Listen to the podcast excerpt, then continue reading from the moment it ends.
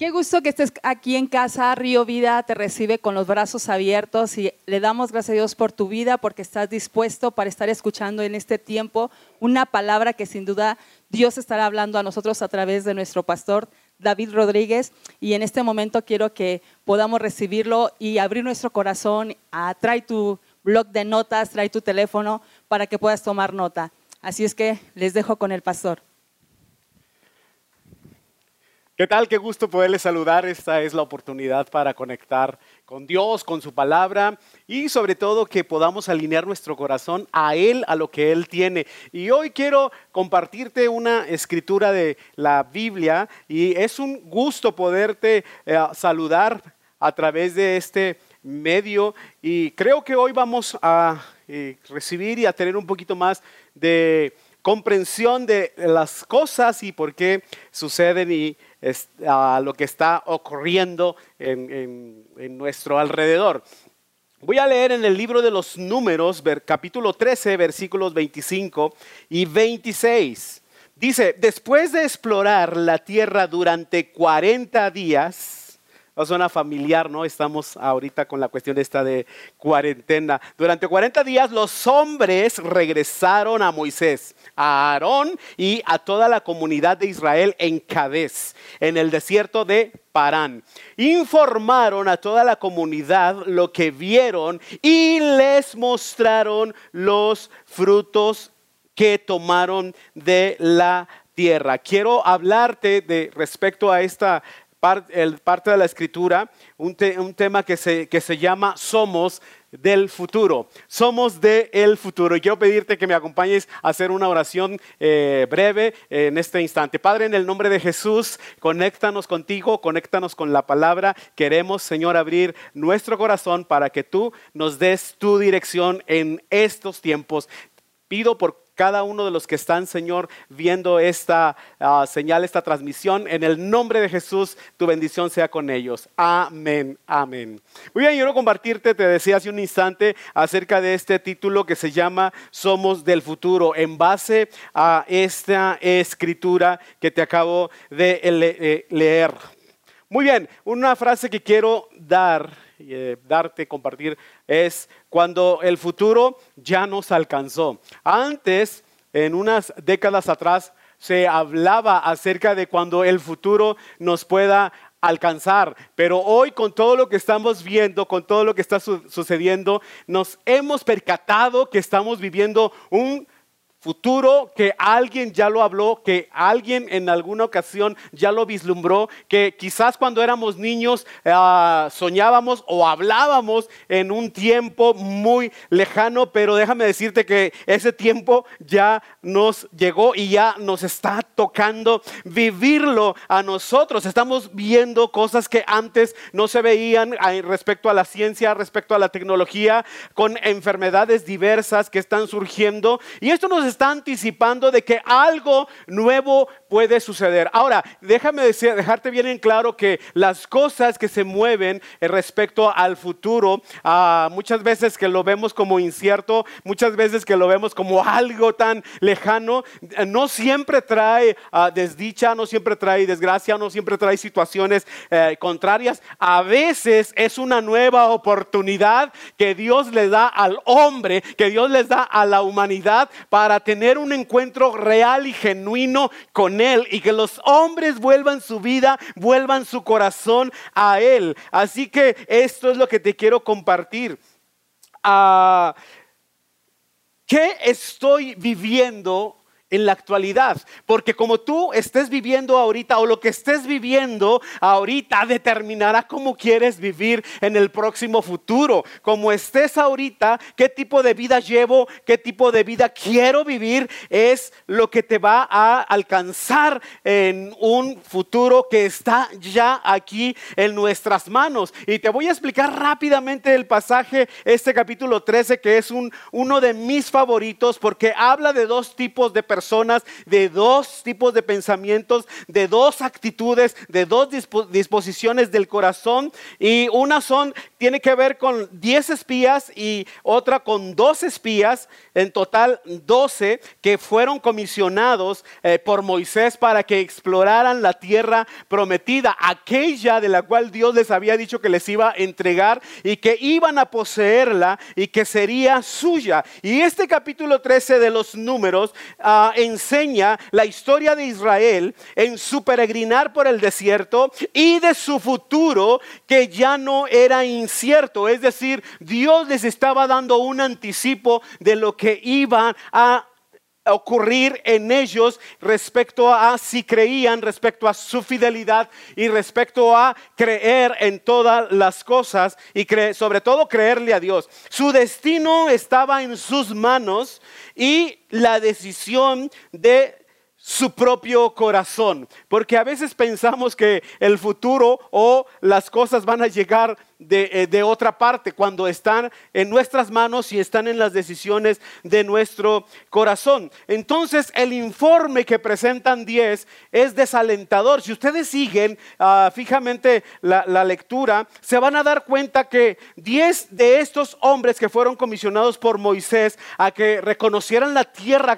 prometida, llegaron con un informe Ah, desalentador que trajo una condición ah, no, tan grata y que comenzó a, traer desánimo en casi la mayoría de las personas. Pero hubo dos hombres, uno llamado Caleb y otro Josué, que hicieron la diferencia. De manera que de ahí se suscita esta historia y de lo que acabamos de leer. Porque dice la palabra que cuando regresan, ellos traen como muestra de su futuro inmediato o el futuro que ya les había alcanzado, en un palo traen un racimo de uvas, granadas e higos. Entonces las tienen que cargar entre dos por el tamaño de lo que les esperaba o el tamaño de las frutas, que era una gran bendición, porque dice la Biblia lo describe la tierra prometida, una tierra que fluye leche y miel, donde está la abundancia.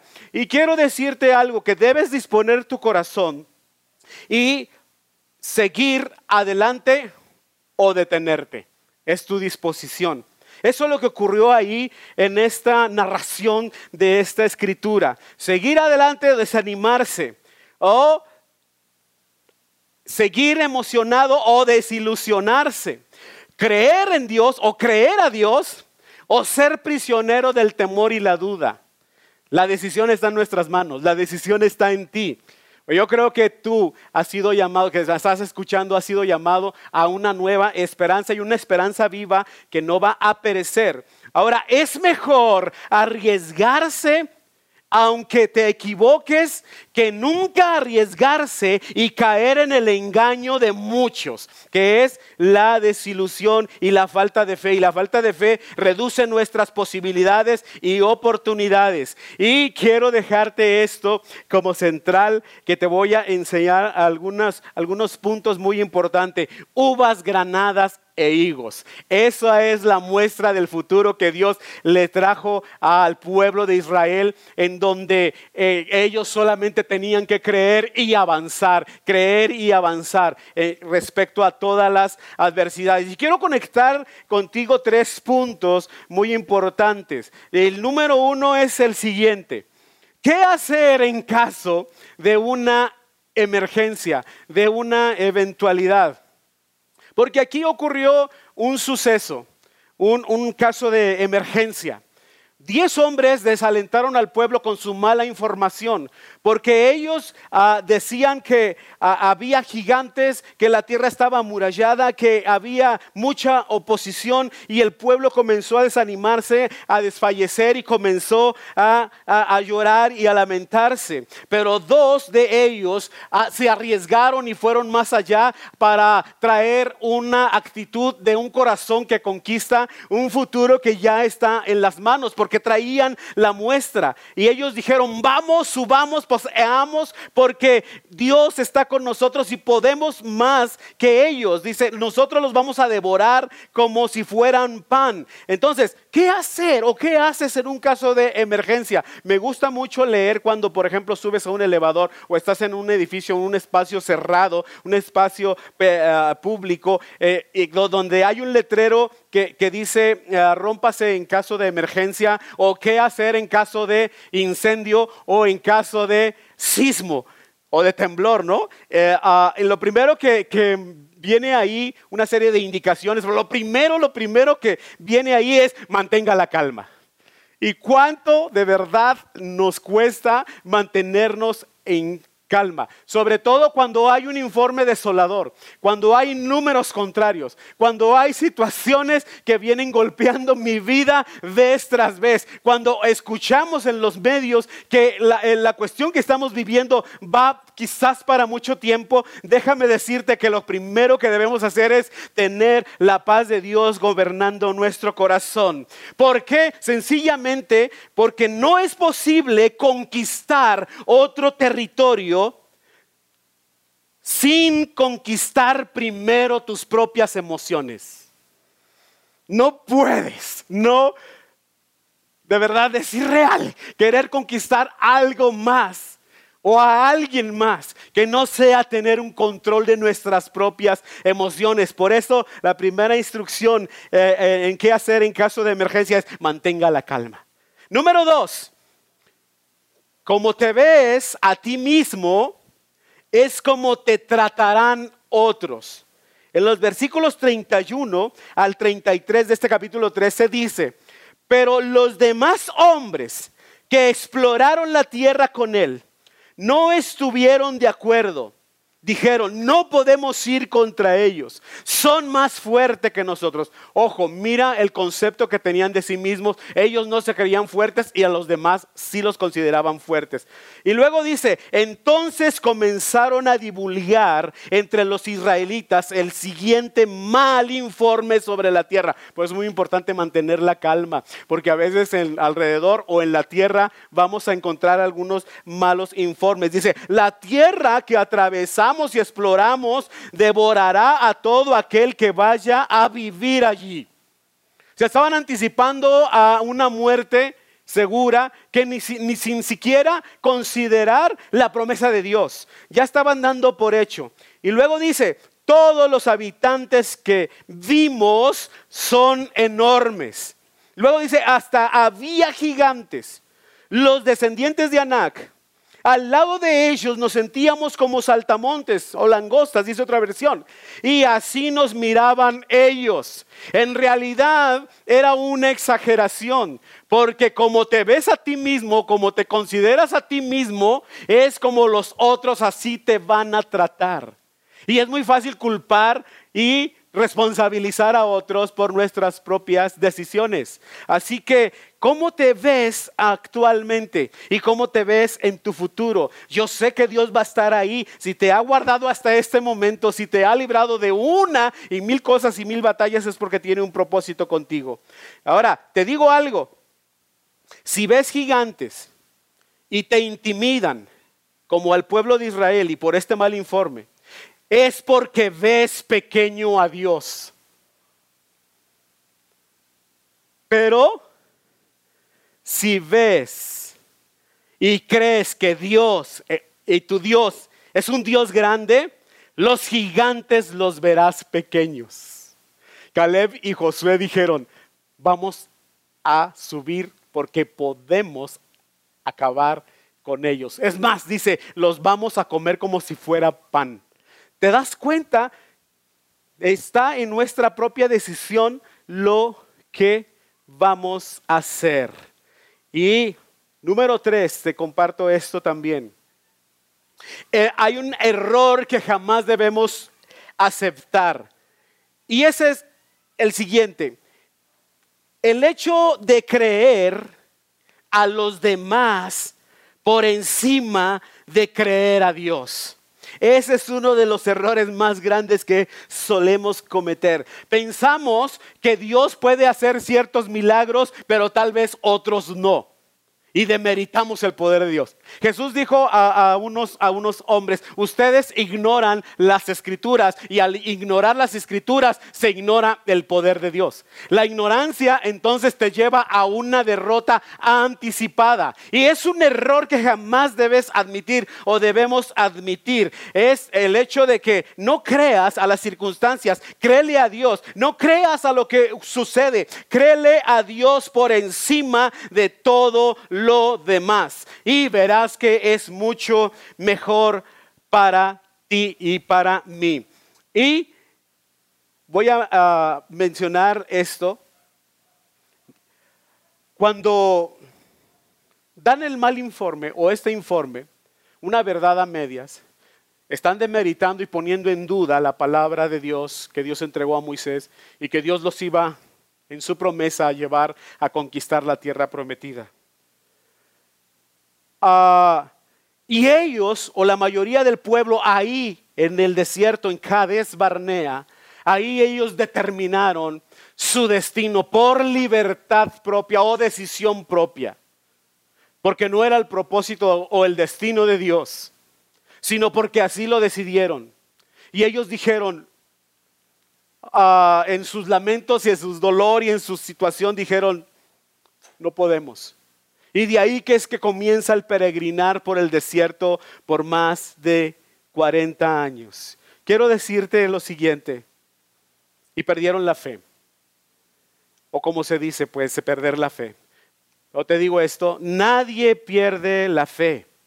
Absolutamente, nadie pierde la fe. Se pierde el objetivo correcto de mi fe.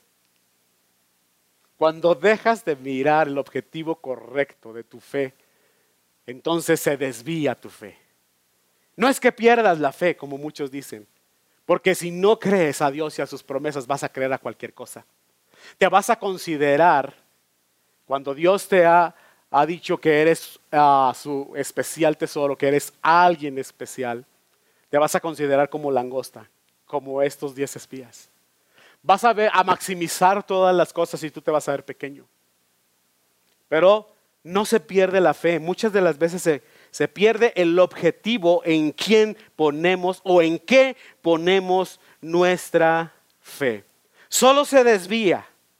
¿Y cuántas veces la adversidad nos ha robado la atención queriendo arruinar nuestro futuro, queriendo quitarnos nuestros racimos de uvas, queriendo quitar nuestras granadas, nuestros higos, en lugar de enfocarlos en que a veces enfocamos una adversidad y logra robar nuestra fe o desviar nuestra atención. Es tiempo de que volvamos a creerle a Dios. Es tiempo que con toda la inocencia como de un niño le creamos a Dios. Si Él prometió que iba a sostenerte, así lo hará. Porque nuestra responsabilidad es creerle a Dios.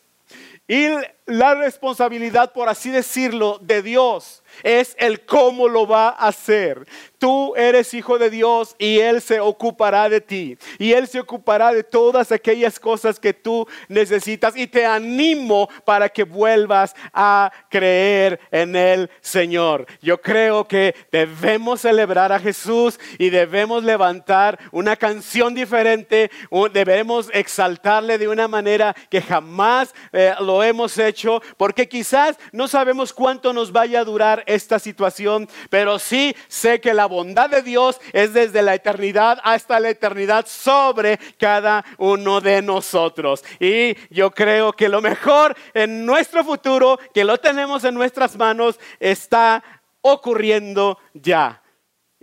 Yo analizando este capítulo 13, saqué cuatro puntos muy breves y se los voy a, decir en este orden. Número uno, sé de corazón feliz. Ten un corazón feliz. A veces no es fácil, a veces ah, no es sencillo, a veces es complicado. Pero mira, te voy a leer eh, en Proverbios 15, 15.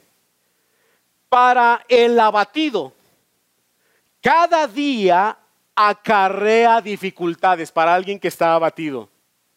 Pero ojo, para el de corazón feliz, la vida es un banquete continuo. ¿Qué te cuesta decirle a tu corazón, corazón, quiero que seas feliz? Porque todos los días tienes un banquete continuo. ¿Sabes qué dijo Caleb? Caleb dijo, subamos y nos los vamos a devorar como pan. Él estaba viendo un banquete en lugar de una dificultad una adversidad. Número dos, cuida lo que dices y cómo lo dices. Porque diez espías dijeron, hey, no vamos a poder. Ojo, son más fuertes que nosotros. Cuida lo que dices y cómo lo dices. Dice en Proverbios 21, 23, cuida tu lengua y mantén tu boca cerrada y no te meterás en problemas. Extraordinario, ¿no? Tremendo pasaje. Número tres, sé entendido.